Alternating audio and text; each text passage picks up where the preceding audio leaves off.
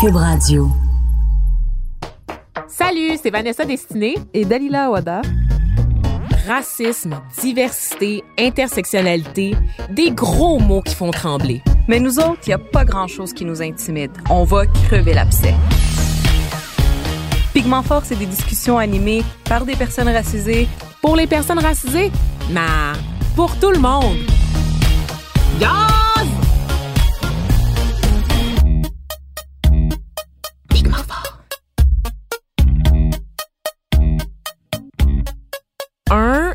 2, 3, 4 et 5. Déjà 5 épisodes de Pigment Fort. Brop, brop. Bienvenue à vous si vous êtes là pour la première fois et mes salutations les plus distinguées aux habitués. Je m'appelle Vanessa Destinée et je suis plus que contente de vous accompagner aujourd'hui alors que vous êtes dans le métro, en train de couper les légumes pour le souper ou pendant que vous êtes en mode multitasking au boulot. Ravie aussi de retrouver ma douce moitié, Dalila Wada. Comment va, cher? Ça va, malgré euh, malgré un rhume, une toux, c'est la saison, hein, tout le monde est toujours en train de se moucher puis de s'étouffer dans sa toux, donc euh, ça va, ça peut aller mieux, mais c'est correct, je vais passer à travers. Tu vas être correct, tu vas être Eh correct. Mais t'es une warrior aussi, là, c'est sûr. Yes. T'es une warrior, mais es-tu aussi une sorteuse, Dalila? Quand même, pas la plus sorteuse. Je suis un peu Mhm. casanière. J'aime rester à la maison, mais je suis aussi une personne qui aime ça, euh, découvrir des nouvelles places puis faire plein d'activités. OK. Dirais-tu que t'es une consommatrice de culture? Hum, plutôt, mais ça Tu dépend sors? des périodes. Ça dépend des Ça périodes. dépend des ok. périodes. J'ai déjà été euh, ambassadrice de l'usine C. Hein? Oui, j'allais voir des pièces et je rédigeais des comptes rendus. Ça, j'aimais beaucoup ça. OK. Fait que Parce là, je comprends, t'es une fan de théâtre, là. Quand même, ouais. OK. Mhm. T'aimais ça parce que... Parce que parce que ça fait voyager, parce que euh, j'aime la les couches de symbolique qu'il y a avec qui viennent avec ça. Donc j'aime pouvoir euh, après ça décortiquer Mhm. puis euh, interpréter un peu à ma façon parce que c'est ça qui est le fun avec le théâtre, c'est que des fois il y a certaines ambiguïtés volontaires et qui laissent au spectateur la liberté de, de l'interpréter puis de se l'approprier. C'est vraiment cool, le théâtre. Puis je, je, je te comprends tellement là-dessus parce que moi-même, j'en ai fait. J'en ai fait, j'étais en arts-études au secondaire. Donc, j'ai fait trois ans de théâtre intensif. Euh, j'en ai fait également au cégep. Euh, même que j'en faisais au primaire. Là, Tu sais, on jouait dans des pièces. Mais c'était pas du théâtre le professionnel. Ça avait rien à voir, évidemment. Mais tu sais, j'ai toujours eu la piqûre pour la scène. Et moi, je suis toujours fascinée par les performances d'acteurs. C'est ce qui m'attire le plus. Ensuite, la réalisation, la mise en scène et tout ça. C'est pour ça Mais- que tu es aussi théâtral aujourd'hui. Mm, drama queen en général dans la vie de tous les jours Dalila, pas juste aujourd'hui. Et là aujourd'hui, moi j'ai le goût de vous parler d'une pièce que j'ai vue récemment euh, dont les représentations sont malheureusement déjà terminées, mais c'est une pièce qui m'habite encore. Il s'agit de la pièce Héritage qui a été présentée là pour lancer euh, donner le coup d'envoi à la saison là, euh, la nouvelle saison au théâtre du CEP. Euh, c'est une, euh, une adaptation francophone de la pièce A Raisin in the Sun de Lauren Hansberry euh, qui a été qui a été présentée sur Broadway là, dans les années à la fin des années de, de 1959 à peu près. C'est une œuvre phare des cultures afro-américaines et américaines, j'insiste sur les deux. Et la pièce s'intéresse au haut et au bas de la famille Younger. Euh, c'est une pièce qui explore plusieurs thèmes associés à la fracture raciale notamment, dont celui de l'auto-assimilation et ça on en parlera euh, plus tard. Mais cette pièce-là est formidable. Je vous je vous explique grossièrement, je vous fais un synopsis parce que je sais que c'est pas tout le monde qui a été la voir, même si cette pièce a été fort populaire là, euh, à l'occasion du lancement de la rentrée culturelle de l'automne. Donc la famille Younger qui est une famille ouvrière, c'est vraiment de la classe peu aisée euh, du, du dans les années 60 aux États-Unis, qui lutte un peu pour sa survie. Donc ils habitent là, dans un petit logement crade. Il y a la matriarche Lena euh, Younger, il y a ses deux enfants Walter Lee Jr. et sa fille Benetia Younger. Walter Lee est accompagné de sa femme et de son fils. Donc tout ça, ça s'entasse dans un petit logement là avec deux chambres fermées. Et c'est une famille qui rêve un peu de s'émanciper de cette misère-là euh, propre à la communauté afro-américaine des années 50-60. Je vous rappelle qu'on est encore dans la période de la ségrégation. Donc, même si l'esclavage est terminé depuis belle lurette, il reste quand même une hiérarchisation au sein de la société qui fait en sorte que les communautés noires ont de la misère à tirer leur épingle du jeu. Et le destin, en fait, de la famille Younger s'apprête à basculer comment? En obtenant un chèque de 10 000 dollars à la suite du décès du patriarche de la famille, donc le conjoint de Madame Lena Younger, qui a laissé ses sols avec son décès, 10 000 dollars derrière. Et la question qui se pose, que va-t-on faire avec cet argent? Qu'est-ce qu'on va faire? Est-ce qu'on va s'acheter une maison? Est-ce qu'on va soutenir l'ambition de la fille aînée qui veut étudier en médecine? Est-ce qu'on va investir, développer un petit commerce? Donc, qu'est-ce qu'on fait si du jour au lendemain, on se retrouve à la tête d'une petite fortune qui pourrait changer le destin d'une famille tout entière, évidemment en tenant compte des, euh, des objectifs individuels de chaque membre? Donc, c'est les tensions reliées à cette somme d'argent inattendue, en fait, inespérée, qui leur tombe entre les mains. Donc, vraiment une pièce là, qui, évidemment, vous vous aurez compris, là, nous permet d'aborder des thèmes comme la pauvreté, le racisme, tout ça.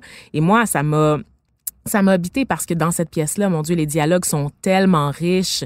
Euh, c'est tellement, je l'ai vu là deux fois plutôt qu'une en fait la pièce. Pour te dire, euh, Dalila, euh, je l'ai vu entre autres avec mon père qui n'avait jamais mis les pieds dans un théâtre québécois depuis son arrivée au pays. Là. Il est arrivé en 1985 et jamais il s'était, il s'était rendu au théâtre. Évidemment, pourquoi? À cause du manque de représentation. Pour quelqu'un comme lui, qui est aussi issu de la classe ouvrière c'est un monde qui reste inaccessible, le théâtre. comment il a trouvé ça? Il a trouvé ça formidable. C'était, c'était vraiment l'émotion dans ce, dans son regard, dans sa voix, de, de se voir, de voir des acteurs de qualité qui jouaient enfin euh, des vrais rôles consistants et complexes, là. Pas, pas des boniches, pas des esclaves, pas, tu sais, euh, sais, même si on était dans un contexte de pauvreté, c'était quand même une expérience noire qui était au cœur de l'histoire, puis c'était justifié. C'était pas juste ok, on a un noir de service qui va jouer le majordome. Là, il y avait il y avait une dimension euh, vraiment très intéressante. Et j'avais le goût de partager ça avec vous aujourd'hui, de revenir avec vous sur cette pièce extraordinaire au théâtre du CEP. Et on reçoit pour en parler Lince Dentiste, qui est comédien diplômé au Conservatoire d'art dramatique de Montréal en 2017. Il est un comédien de la pièce depuis sa sortie de l'école. On a pu le voir de manière récurrente là, à la télévision et au théâtre. Du côté du petit écran, on parle de District 31, de L'échappée et de toute la vie, une nouvelle série là, de Daniel Trottier, une femme derrière une petite série obscure là, euh, qui s'appelle de mémoire vite de même Unité 9. au théâtre, on a pu le voir aussi dans le bizarre incident du chien pendant la nuit chez Duceppe, euh, une pièce que je n'ai pas vue malheureusement, mais j'ai lu le livre et le livre est extraordinaire. Il parle de l'autisme. Ça a été une des premières fois en fait dans ma vie dont j'ai entendu parler d'autisme d'une façon où est-ce que c'était pas un freak show, euh, de façon très humaine. Et on, a pu voir aussi Lince Dentiste du côté anglophone au Center Theatre pour Choir Boy, une pièce également venue de Broadway. Euh, donc vraiment, il ne chôme pas. Et bien sûr, il a fait partie, comme je le disais, de la distribution de la pièce Héritage, toujours chez Duceppe.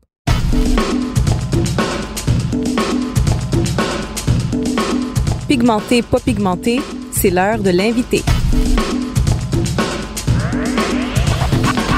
l'inviter. Lince Dentiste, bienvenue à Pigment Fort. Bienvenue, merci. Merci. J'ai dit bienvenue, mais merci à vous. merci. merci à toi d'être avec nous, en fait. Merci.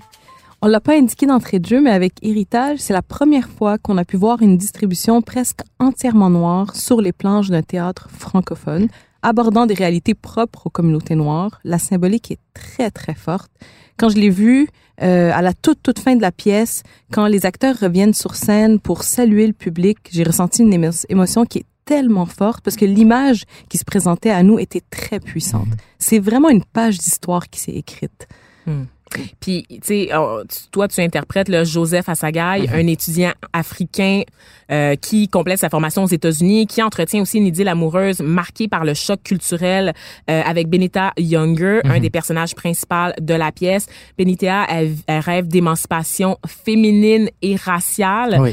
Et euh, Joseph Assagaï fait un peu figure de sauveur à travers tout ça. Mm-hmm avant qu'on parle en détail de ton personnage là, que j'ai trouvé là, d'abord merveilleusement interprété, complexe, intrigant, charmant, j'aimerais ça que tu reviennes un peu sur ton expérience dans la pièce là, pour rebondir sur ce que disait Dalila, à quel point c'est comme c'est puissant. Ouais, oui. ça. Mais en fait, euh, euh, pour revenir sur la, la production, euh, c'est sûr que c'est toujours euh, quelque chose d'enrichissant de pouvoir travailler avec ses pairs je vais le dire comme ça, c'est père noir, là, si tu veux.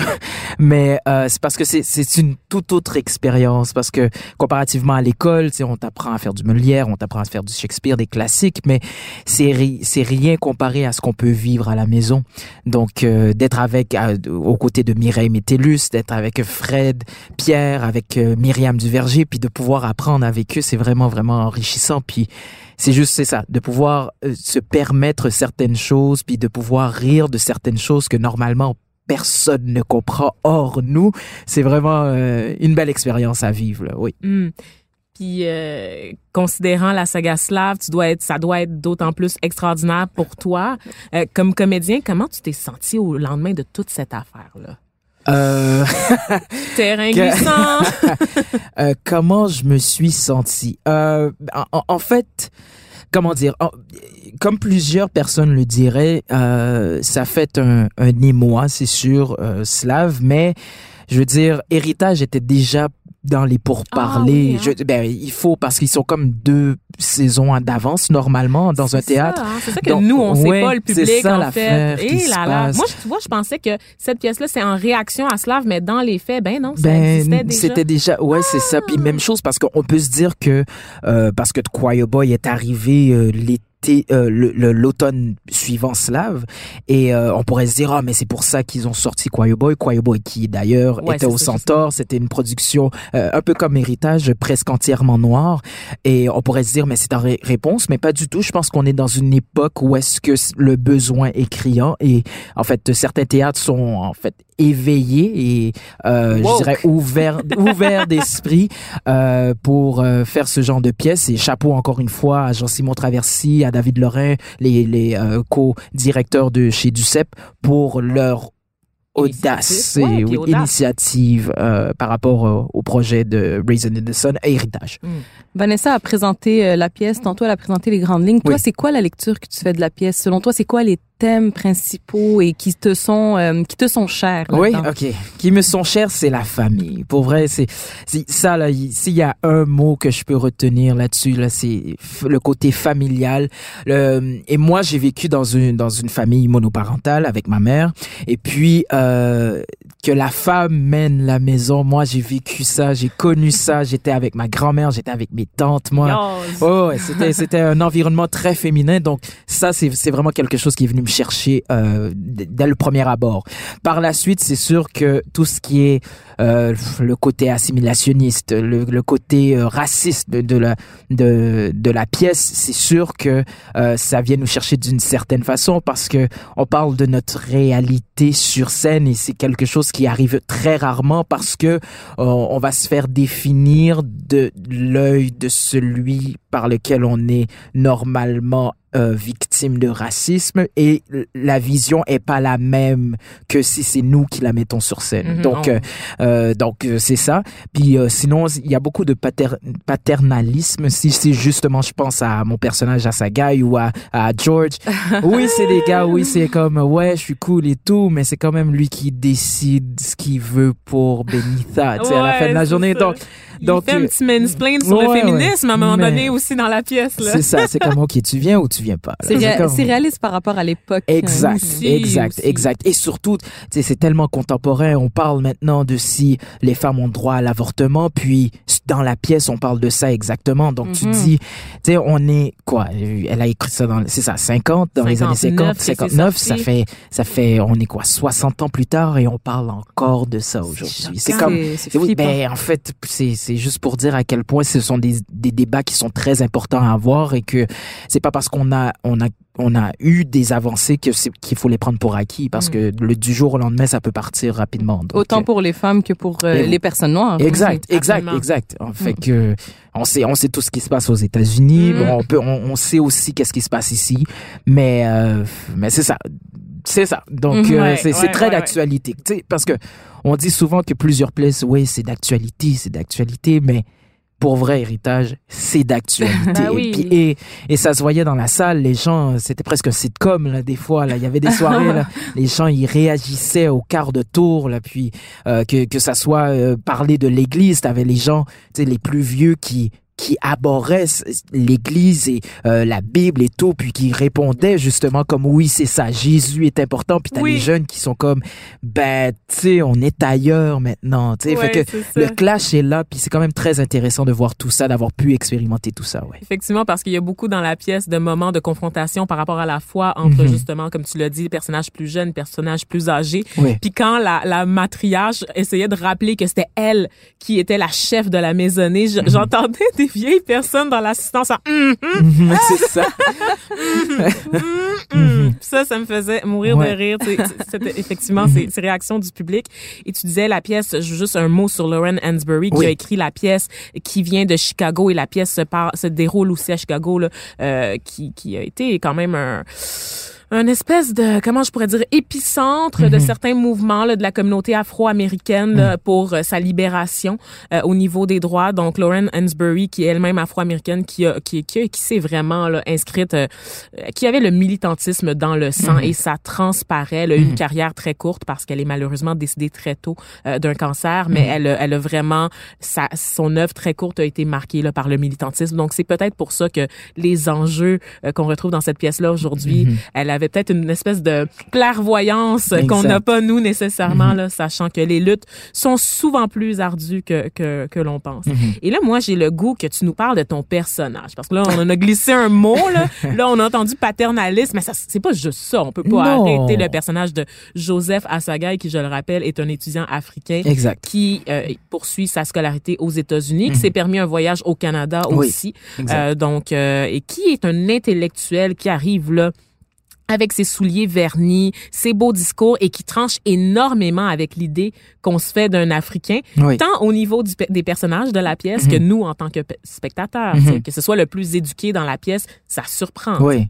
Oui, oui. En effet, mais euh, comment dirais-je, Asagai a quand même euh, cette envie, ce besoin de revenir à la maison avec Benita quand même. Donc, euh, oui, il va parler souvent de l'assimilationnisme et à quel point euh, euh, en Afrique, euh, il y a des changements à faire et qu'il a besoin de personnes avec lui. Mais cette personne, c'est Benita. Cette personne, c'est c'est la femme que lui, d'après sais, d'après ce qu'on peut comprendre dans la pièce, euh, c'est une femme forte qui a des, des opinions très euh, tenues et il aime discuter avec elle. Il aime cette romance. euh, puis c'est ce que c'est ce que je crois qui qui l'attire chez Benita, c'est cette intelligence, cette cette audace de vouloir toujours discuter, de vouloir euh, aller plus loin parce que c'est ce qu'il a besoin chez lui. C'est des des gens pour créer une certaine révolution. Oui, Maintenant, est-ce qu'elle est prête à ça? Ça, c'est autre chose.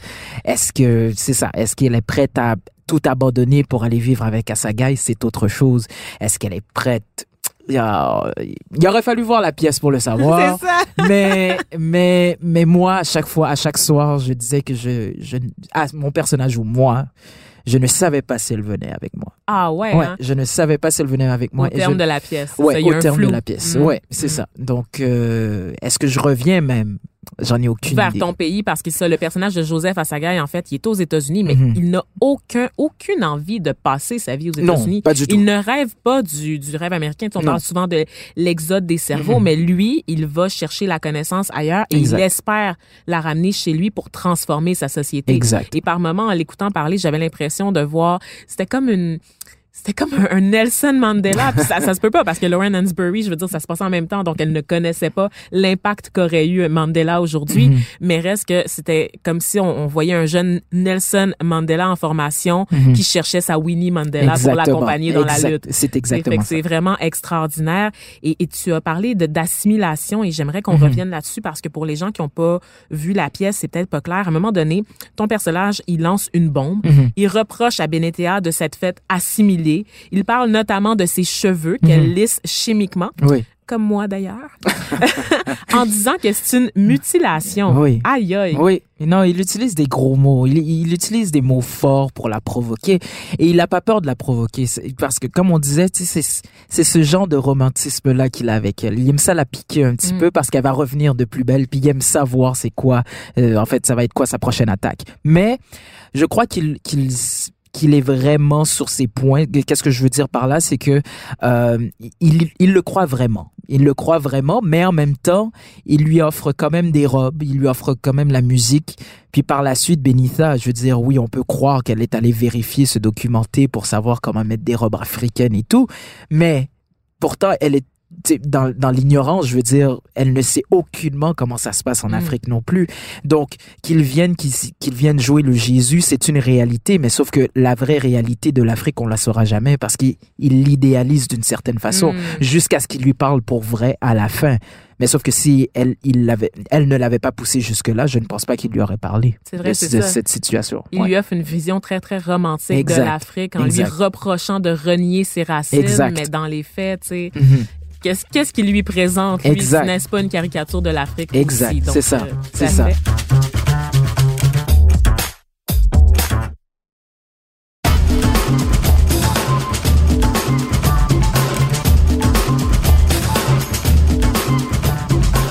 J'ai une petite question, peut-être un peu plus personnelle. Oui, mais bien pour, sûr. pour toi aussi, Vanessa, et pour toi, Lynn, est-ce que vous avez déjà senti dans votre vie personnelle ou professionnelle que vous deviez euh, gommer, camoufler une partie de votre identité pour être plus acceptable aux yeux de la majorité, disons? Donc, c'est ce qu'on entend par assimilation. Oui, c'est ça. Est-ce que c'est quelque chose que, que vous avez connu intimement, là? Euh, euh, Je vais te laisser répondre, Lynn, puisque tu es notre invité. J'ai failli te dire toi d'abord, mais d'accord. euh, Trêve de galanterie, tu n'es pas Joseph Assagaï. D'accord. Euh, Est-ce que mais c'est sûr que à une certaine époque, un peu plus jeune, euh, comment dire ça? Ça m'est ça m'est déjà arrivé. Oui, je vais pas je vais pas le cacher, ça m'est déjà arrivé. Euh, mais dans quelles circonstances, je pourrais pas dire exactement dans lesquelles, mais je sais que ça m'est déjà arrivé. Mhm. Je sais que c'est une réalité. Tu te dis, mettons, tu arrives dans un autobus, tu regardes qui, tu qui est dans l'autobus, puis t'es comme, ok, là, si je m'assis de telle façon, là, cette personne-là va me Mhm. regarder puis faire faire comme, ben, je le savais. Fait que là, tu t'essaies de faire un personnage puis d'agir d'une certaine façon juste pour que la personne soit comme, ah, ben, tu sais, finalement, il est pas comme les Mhm. autres. Comme Mais les qu'est-ce autres que- noirs. Mais qu'est-ce que ça veut dire, tu sais? Mm. Qu'est-ce que ça veut dire? Puis là, on est rendu dans une conception d'une conception qu'on se fait nous-mêmes parce que jamais on a cette discussion-là avec ces gens-là, tu sais. Mhm. Fait que, pour vrai, il faut juste, tu sais, à la fin de la journée, il faut rester toi-même. là, tu sais. Ouais. Mais de mon pire. côté, tu vois, moi, j'ai été à l'école privée, puis tu sais, à un moment Mm. donné, ugh, ça, c'est un autre enjeu. Ah tu sais, oui. Tu veux être, tu veux être comme les blancs, tu sais, tu changes ta façon de parler, tu sais, tu veux, tu, tu veux rentrer dans le moule, t'as comme une espèce de pression. Il y, a, il y a ce qu'on appelle le code switching, en fait, qui est Mhm. la façon dont tu vas parler à la maison, dont Mhm. tu vas parler avec tes amis du hood, puis la façon que tu vas parler à des blancs Ouais. qui est pas du tout la même.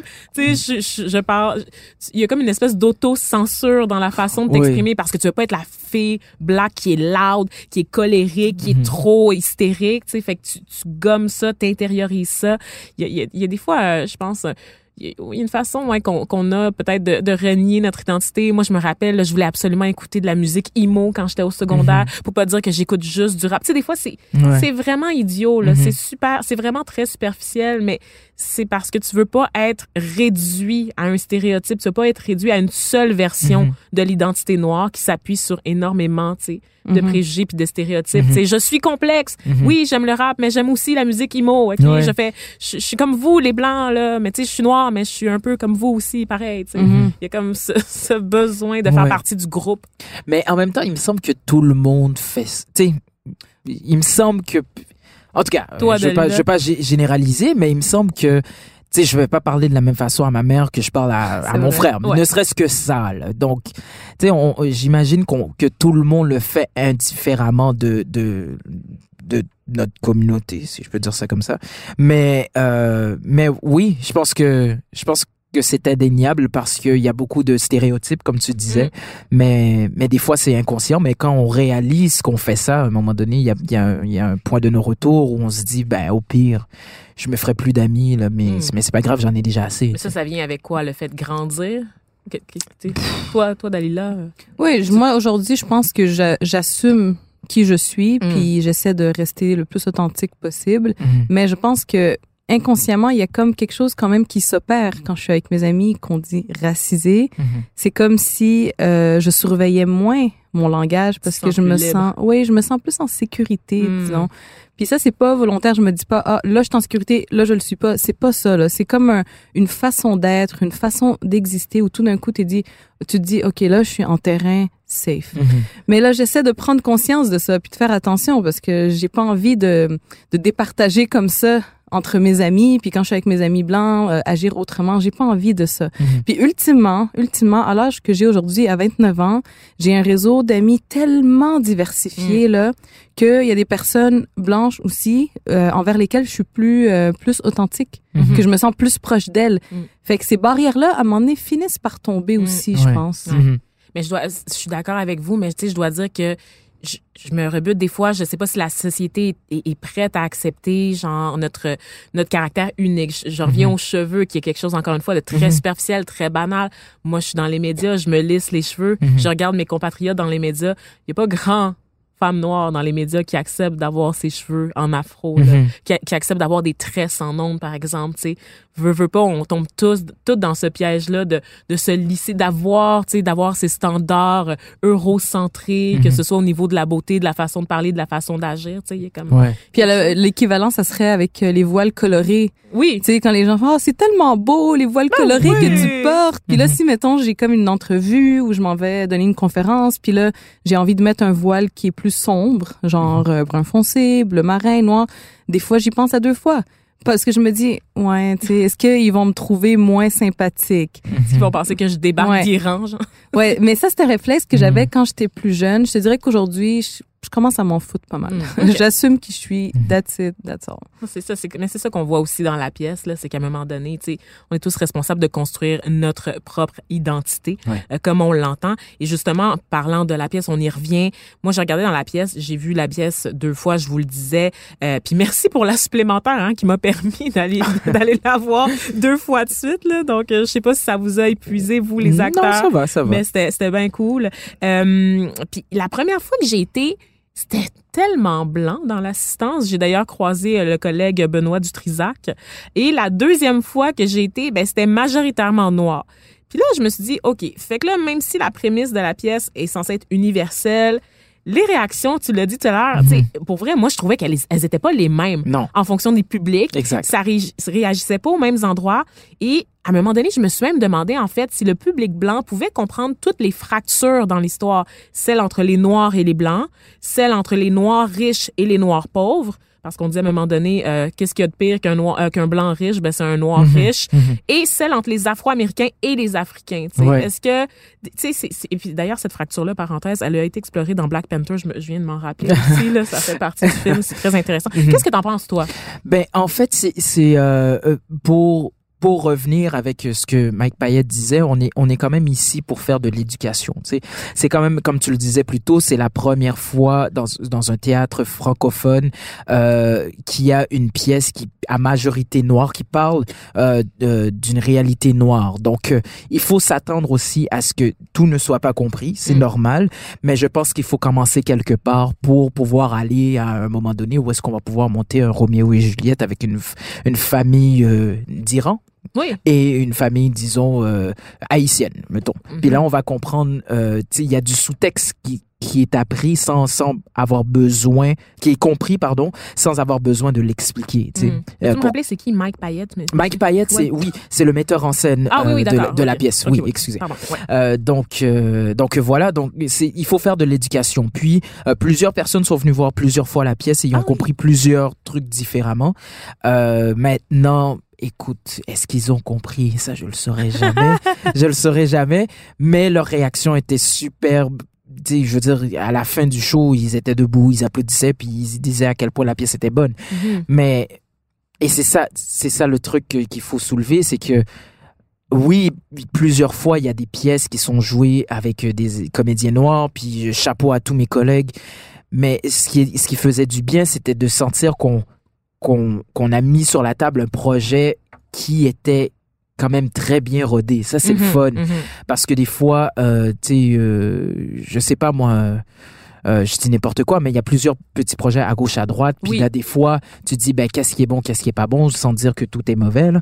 Mais, euh, mais c'est c'est le fun qu'un gros théâtre comme ça, ça a bien marché. Oui, oui, c'est ce que je un veux dire. théâtre là. institutionnel Ouais, là, qui est pas comme un théâtre communautaire parce que Exact. tu sais c'est pas c'est pas la première fois qu'on voit une distribution noire qui fait une pièce euh, en français c'est- Mhm. ailleurs mais dans le théâtre institutionnel québécois oui c'était une première et je veux juste souligner au passage que il y avait 19 000 billets qui étaient disponibles pour la pièce de théâtre et il y a 17 000 billets qui ont trouvé preneur Mhm. euh, au cours des 28 représentations qui ont débuté en, en septembre. C'est un compte rendu de Valérie Michaela Bain de Radio-Canada qui euh, a recensé les chiffres.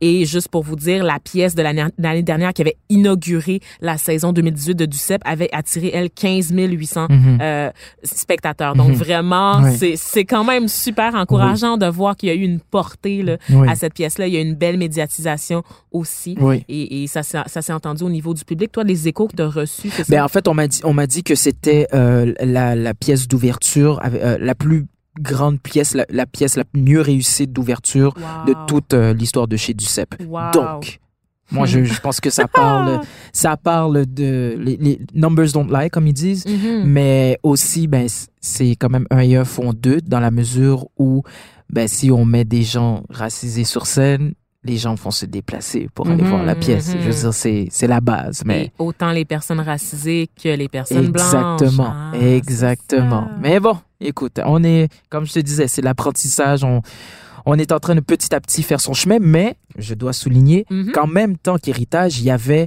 plusieurs autres spectacles où est-ce qu'il y avait beaucoup de personnes, de beaucoup de mes collègues africaines, euh, haïtiens qui, qui jouaient au théâtre aussi. Il y avait euh, dans la pièce L'Énéide qui était au Katsu, il y avait euh, euh, les Louvres qui étaient aussi au euh, euh, l'Espace Go. Donc euh, il y a comme il y avait il y a un mouvement là, il y a quelque Dans chose qui se passe. Oui Ouais, oui, ouais. oui, ça Mhm. ça se passe en ce moment, il faut tu sais comme oui, c'est c'est cool ce qui se passe chez Ducep, c'est mais maintenant que cette pièce est faite, qu'est-ce qui va se passer plus tard? Ben, ce serait le fun de voir d'autres comédiens, pas juste des Noirs. Ce serait le fun de Oui. voir des Latinos, des Asiatiques, des Autochtones. En effet. Donc, déjà, il y a ça. Parce que Ben, de souvent- plus en plus, les lignes bougent, là. Ouais, c'est ça, parce que souvent, tu sais, on résume ou on limite la question de la diversité à ah, on va mettre un noir par Mhm. opposition à un blanc. C'est comme, ouais, ben, c'est plus complexe que ça, la diversité. C'est autant l'ethnie que euh, le- les, les capacités motrices, que euh, la neurodiversité. Tu sais, c'est- Mhm. Beaucoup de choses. Donc, on espère Mhm. euh, euh, que ça va, que ça va continuer à se développer comme ça. Puis dans un monde id- idéal, euh, on remarquerait plus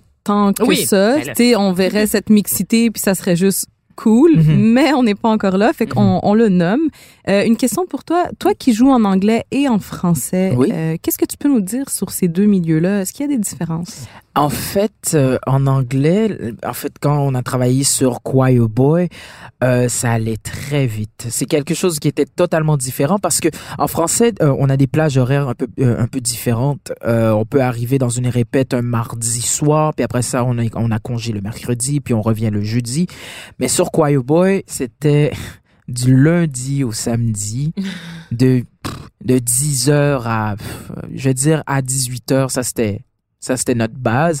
Mais quand on, est, on a fait l'entrée en salle, c'était de 10h à 23h. C'était Oh là là. vraiment quelque chose d'épuisant. J'avais l'impression que j'étais de retour à l'école. Mais je dois Ouais, dire quand même que Choir Boy en demandait énormément parce Oui. que c'était, il y avait de la danse, il y avait du chant, Oui. c'était du Broadway, Broadway, là, Ben, tu sais. on, a, on, on, on, nous a, on nous a formés. On nous a forgés. On nous a, oh oui, on nous a travaillé. C'est ça, ça Parce demande beaucoup de était, travail, on là. était fatigués. Oh. Oh, il y avait, il y avait des moments où est-ce que c'était comme, OK, s'il vous plaît, on, a- on aurait besoin d'une pause, mais non, c'est ça, ils nous ont, ils nous ont drillé, là. C'est, Ouais. euh, ouais, ouais, on était à l'armée. Puis vous avez été récompensé, vous avez reçu des nominations. Là. Oui, c'est ça. Il y a eu ça- six ça la nominations. peine. Oui, c'est ça. Six nominations au méta d'ailleurs. euh, donc, euh, on a très hâte de ça. Je veux dire. Le méta, c'est quoi déjà pour ceux, le- oui, francophones? En fait, le méta, c'est c'est un c'est une soirée de récompense pour les spectacles en anglais. Dans Fait le fond, on est au des masques, mais Oui. ce qu'on avait avant. Oui, exactement, exactement. Voilà. Qui, espérons-le, va revenir. On Euh, on l'en- on l'envoie dans l'univers. Ouais, hein, on lance ça, l'univers. on lance Ben ça. oui. Puis par rapport à la culture entre anglophones et francophones, Oui. euh, tu sais, là on, on le disait qu'en français, bon, on fait du chemin puis tranquillement ça bouge. J'ai l'impression qu'en anglais, ça bougeait un petit peu avant quand même. Oui, oui, quand même un peu beaucoup parce que c'était pas, euh, en fait, euh, avec un peu plus de documentation, c'était pas la première fois qu'ils montaient un show à, à majorité noire euh, au Centaure. Par contre, euh, la différence c'est que, euh, mais en fait, je pourrais pas dire que c'était une différence parce que quand on est, on a fait Choir Boy, le retour c'était enfin. C'était encore une fois enfin. On a besoin de plus de Mm. représentation. Enfin, les jeunes peuvent se voir sur scène. Mhm. Donc, oui, ils sont plus avancés, mais à quelque part, le besoin est quand même très criant. Parce que sur une majorité de spectacles présentés dans les grands théâtres, Mhm. je pense que c'est une minorité pour ne... parce que c'est le seul mot que j'ai, Ouais. mais c'est une minorité qui est présentée là, par, qui représente nos, nos réalités. là. Mm. Mais cette année, le Centaure, à la fin de la saison, ils, ils, ils vont monter euh, Fences OK. d'Auguste Ah Wilson. oui, c'est un film Exactement. qui a été nommé aux Oscars. Il y avait Exactement. Viola Davis Exact, là-dedans, je crois, exact. ouais, il y a quelques Donc, années. et monté encore par Mike Payette, qui est le Wow. metteur en scène de d'héritage. Donc, euh, il faudrait aller voir ça. Moi, je, je lance. Je suis pas là-dedans, Mm. rien là, mais je, je fais juste le souligner là. Oui, puis peut-être aussi que la prochaine étape, c'est avoir des metteurs en scène qui sont issus de différents groupes ethniques aussi. Parce que c'est bien les comédiens, mais c'est fun aussi au niveau des décisions? Ben oui, mais sauf que tout tout ce qui est euh, metteur en scène, dramaturge, euh, ce à la scénographie, Mhm. on en a besoin là, c'est Ouais. criant S'il vous plaît, si vous entendez ça, manifestez-vous là parce qu'on en cherche là. Bon. Mais euh, oui, c'est ça. Fait qu'il y a une ouverture, tu le sens. Puis dis-moi, au niveau, euh, parce que tu fais de la télé aussi, Mhm. là, au niveau de la télé, les rôles sont différents. Ouais. Est-ce que tu as l'impression que tu es encore encarcané dans des stéréotypes, là? Genre, OK, Ouais. policier, bandit, gang de rue. Ouais. Ben, Est-ce que tu es encore là-dedans? J'ai l'impression que la télé, c'est. C'est un passage obligé. OK. c'est un passage obligé, mais euh, comment dirais-je euh, Tu sais- mettons, je parlais avec un, un de mes collègues euh, dernièrement, puis euh, tu sais, American Gangster. As-tu vu American Gangster avec, avec euh, Denzel oui, exactement. Oui, exactement. tu sais, quand tu y penses là, c'est un dealer de drogue. Ouais. Tu sais, c'est un, puis il a, il, a joué ce rôle avec une telle justesse, puis avec, tu sais, on, on dirait qu'il, qu'il s'adonnait pleinement au rôle, puis il y avait pas de problème. Fait que, tu sais, quand tu reviens ici, tu dis, ouais, je vais faire un gangster, oui, on me redonne toujours un gangster. Peut-être, mais en même temps, qu'est-ce que tu pourrais proposer qui serait changeant, nouveau, différent? Qui va faire c'est ça qui va faire la différence et qui va pouvoir te propulser ailleurs dans Mm. d'autres rôles tu sais ben mais là je suis tu super passes de content gangster à, à avocat. T'sais, tu sais. Ouais, hot. Je ouais, sais ouais, pas, je dis t'sais, ça de même. Ouais. Ouais, mais si- sinon, tu sais, je- voilà, dans toute la vie, justement, je joue un professeur de maths. Mais moi, moi, je suis aux anges, là. Tu sais, moi, je, quand je suis au secondaire, j'adorais les maths, là. Fait que je suis comme, eh, c'est vraiment cool. Puis euh, le personnage a plein de nuances, puis c'est, c'est, c'est vraiment cool, tu sais. Ah, mais, ok, ouais. mais il y a des possibilités. Il y en a.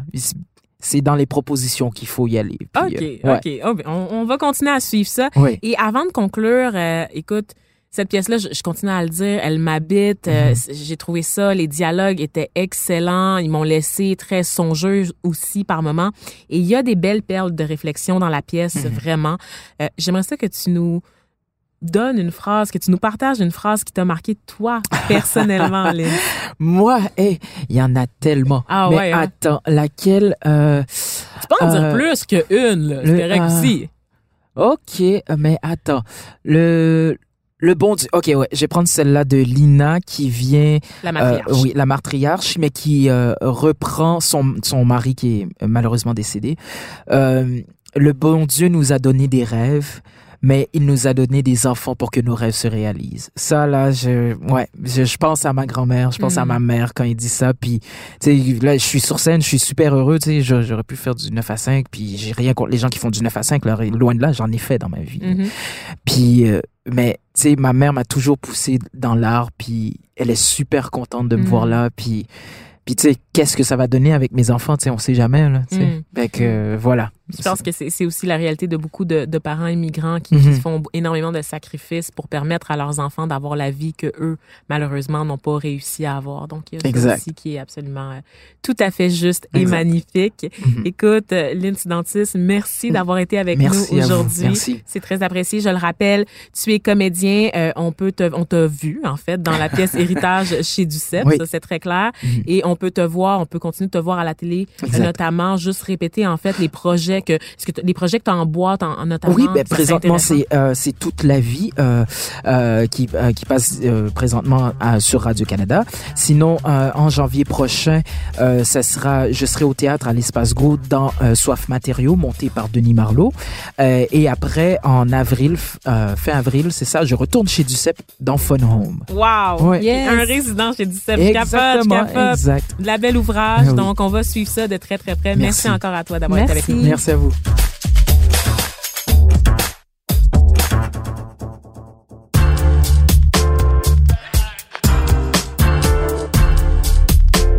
Le chouchou de la semaine.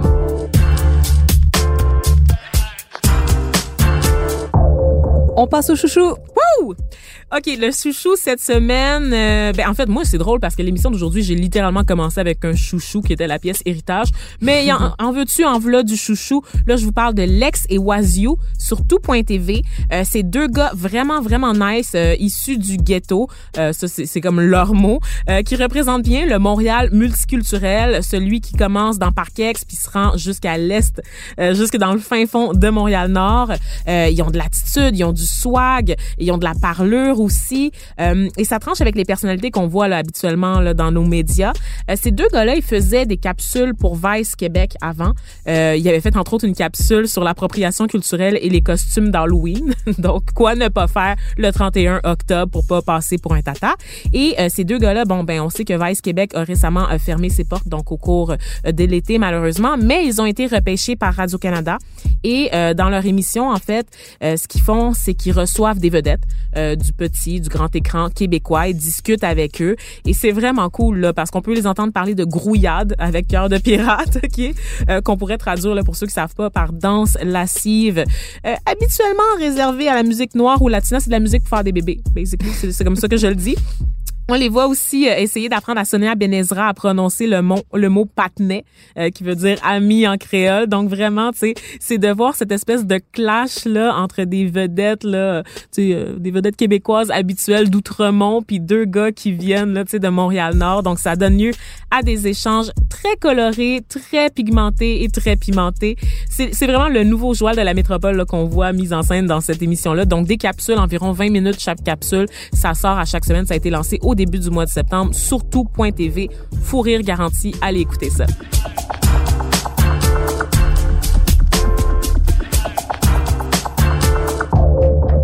Et merci à vous, chers auditeurs, d'avoir été des nôtres pour ce nouvel épisode de Pigment Fort.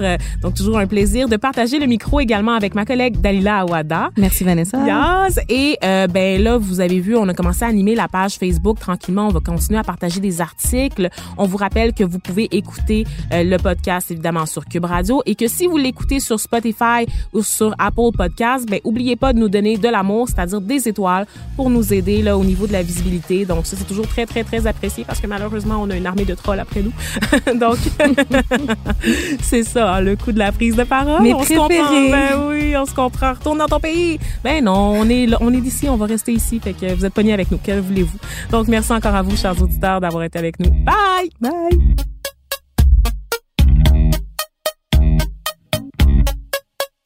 À la recherche et à l'animation, Dalila Awada et Vanessa Destiné. Au montage, Philippe Séguin. À la réalisation, Bastien Gagnon La France et Vanessa Destiné. Pigment Fort, c'est une idée originale de Vanessa Destiné et c'est une production Cube Radio.